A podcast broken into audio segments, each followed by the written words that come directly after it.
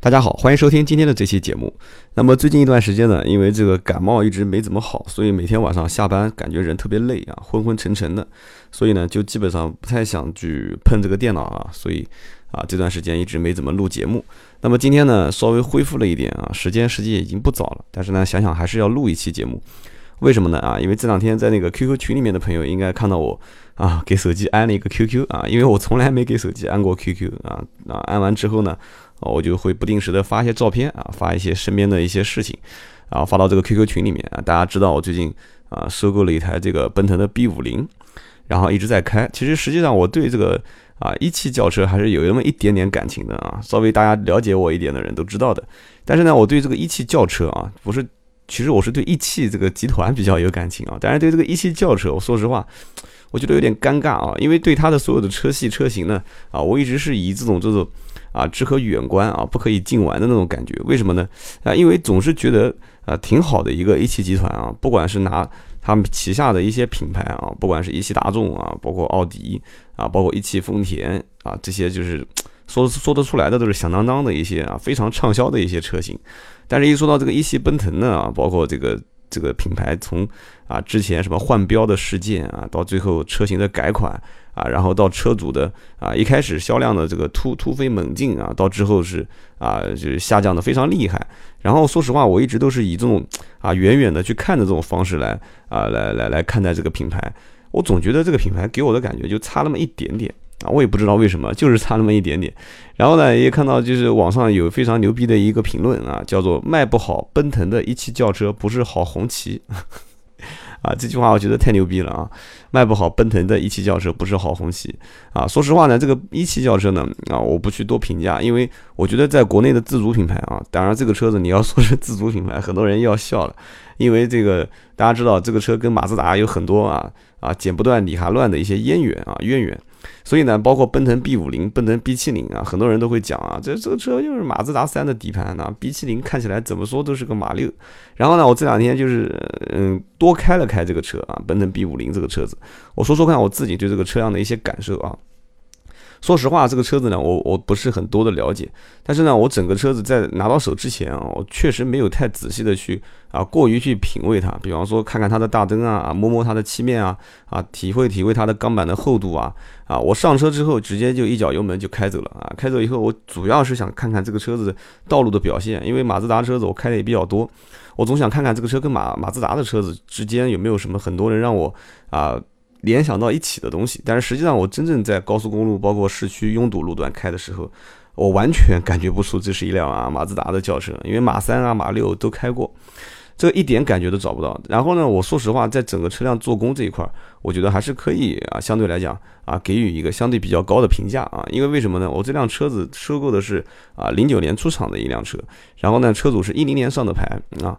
这个车辆距今为止的话，应该是四年时间，车主算也比较爱惜啊。但是呢，这个一个车辆四年的时间啊，因为我开过不少车，都知道四年左右的车辆啊，包括啊门板啊的正常的原厂漆面啊，包括它的内饰的一些塑料件的正常老化啊，包括上面的一些真皮座椅呀啊，包括方向盘啊。啊，包括这个就是经常会用到的一些啊，空调按钮啊，这个包括收音机按钮的一些磨损的程度。但是这辆车子呢，它公里数也不算少啊，应该是七万多公里啊。然后呢，车主的这个实际使用频率应该说还不算低，但是整个车辆给我的啊看到的这个感觉还是非常新啊，真的还是非常新。所以说，其实啊，奔腾这款车子它在用材用料方面，说实话并不是很省钱，它还是用心去做了这个这个一些提升。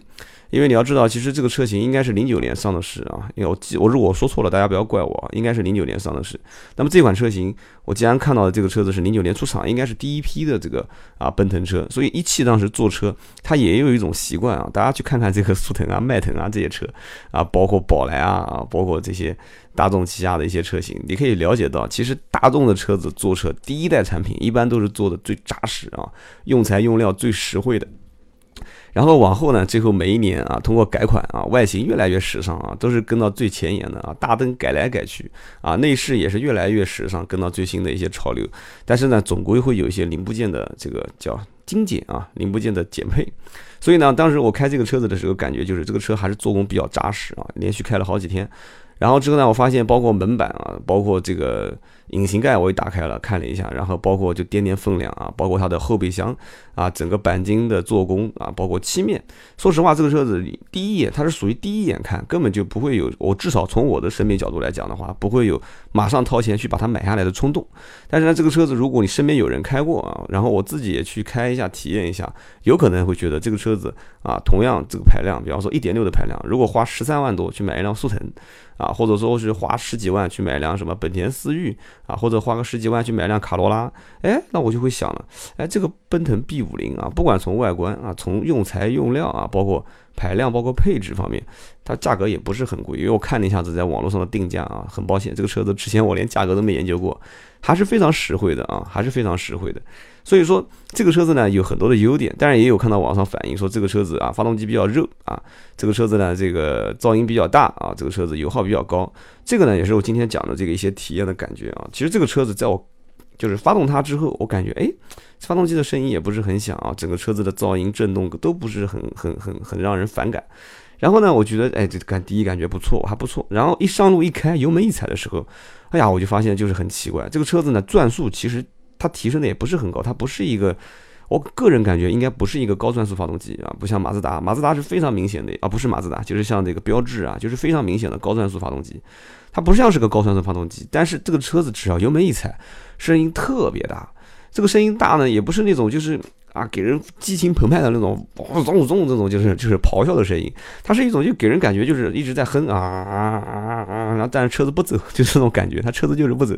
然后我后来了解一下，它也是六速变速箱啊，其实也不用了解，它的仪表盘上面就会显示啊，它是六速的变速箱。按道理讲，马自达它是四速变速箱，马三啊，应该马三的这个变速箱对于发动机的配比应该做的不好，应该说是。呃，发动机声音更响，换挡顿挫感更强。但是给我真正感觉到的是，这个奔腾我开的这款 B 五零，换挡倒是没有换挡倒是没有什么太大的冲击力啊。但是这个声音响的让我非常郁闷啊，甚至有的时候开习惯了，我开了有一种那种开这个这个这个奔驰的 G 六三 AMG 那种感觉啊。也是哥们儿的车子，当时是开他的车，也是油门一踩，的车子哇就响了。但是人家响是一种就是车子直接往前推的感觉啊，六三发动机往前推的感觉。然后呢，因为也是动力比较比较大，我讲的就是奔驰这个 G 六三啊，动力比较大，车身也比较重。然后呢，所以而且它车身高度非常高，人坐在里面 有有一种开这个 啊，开这个叫什么呢？就是悍马的感觉啊，就是车子非常高，所以呢坐在里面感觉刹车有点偏软。但是这个奔腾 B 五零我开的过程当中，就是感觉印象最深的就是它发动机声音特别响。然后呢，我就在想，我说这个低速开的时候，就是在市区拥堵路段，它发动机响成这个样子。那如果说我要是跑高速，那那那简直就根本不用说了。哎，你还别讲，真正等到我上高速开，开到一百到一百二的时候，我把收音机的声音关掉啊，然后我体验了一下车身的这个啊密闭程度。其实我对跑高速的时候的车身的这个，就整个车内的舒适性要求还是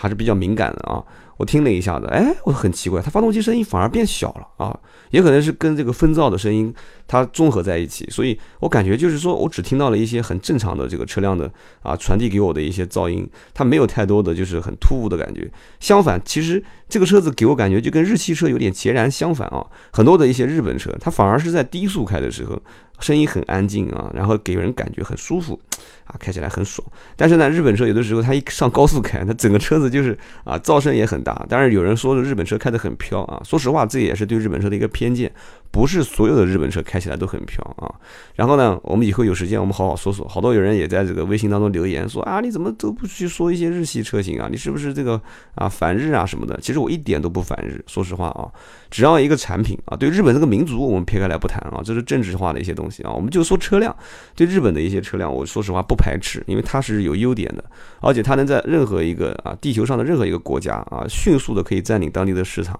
那你除了韩国这种我们不说啊，韩国这种就是特别有民族情节啊，就是照死不买日本车啊，那这个很牛逼，我佩服啊。但是很多地方做不到这一点。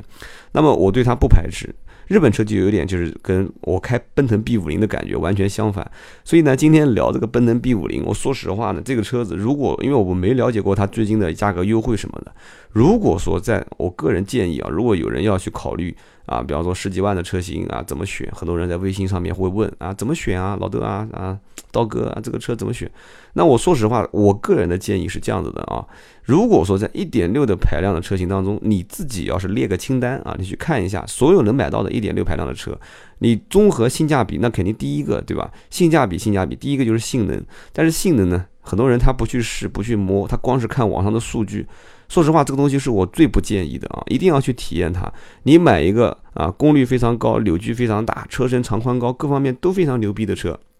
对不起，你买的肯定是国产、纯国产。很多的一些啊，不要说很多，绝大多数的啊，这个合资品牌的车辆，或者说是纯进口的车辆，它绝对不会把发动机的功率做到最大啊，就是同级别当中最大，也不会把扭矩做的最多，然后也不会把这个车身长宽高做的最长、最大、最宽。所以说。真正啊，我感觉就是，如果说把一个车辆的所有的数据都做到最好的啊，都把所有的数据做到最突兀的啊，那往往就是像什么，像这个啊笔记本中的战斗机，就是像这个神州电脑啊，真的配置特别高的时候，你买回去，很多人都会说我很后悔啊，我不如当时去买个 IBM 啊，不如我加一点钱，当时我去买个苹果的最差的那个版本。体验不一样，真的是体验不一样。那么今天我给奔腾这个车下不了什么定义，为什么呢？其实这个车子，我说实话，今天啊，通过几天的接触，哎，我有的时候去楼下上班的时候，我按一下子我这个车子的钥匙解锁，我感觉，哎，这车看起来其实越看越顺眼啊，也不知道为什么，第一眼看四四方方的，一点棱角都没有，不是很舒服。当然了，这是一款零九啊，应该说是一零年的车啊，零九款的。那么现在我看了一下网上最新的照片，这个车型改款。啊，把大灯改的也是啊，也是加了这个什么日间行车灯啊，也是按照最新的潮流来走了啊，做这个泪眼灯。然后呢，我说实话啊，我觉得其实改款啊，包括改造型，我都不去做任何评价，我还是比较建议车辆进行一些小的改款，因为人都有审美疲劳嘛。但是呢，车尾部你没有发现很多的一些啊国产品牌或者说是啊非合资品牌的话，它做车身的线条。它做车大灯和前脸都会是啊，只要是一改款，车前前端都会做的非常大的变化，但是尾部的变化都会非常少，所以我就感觉奔腾 B 五零好像后面几代呢，零九款好像后面又改了几代几几款几几款，它换代换的屁股基本上一直都没变。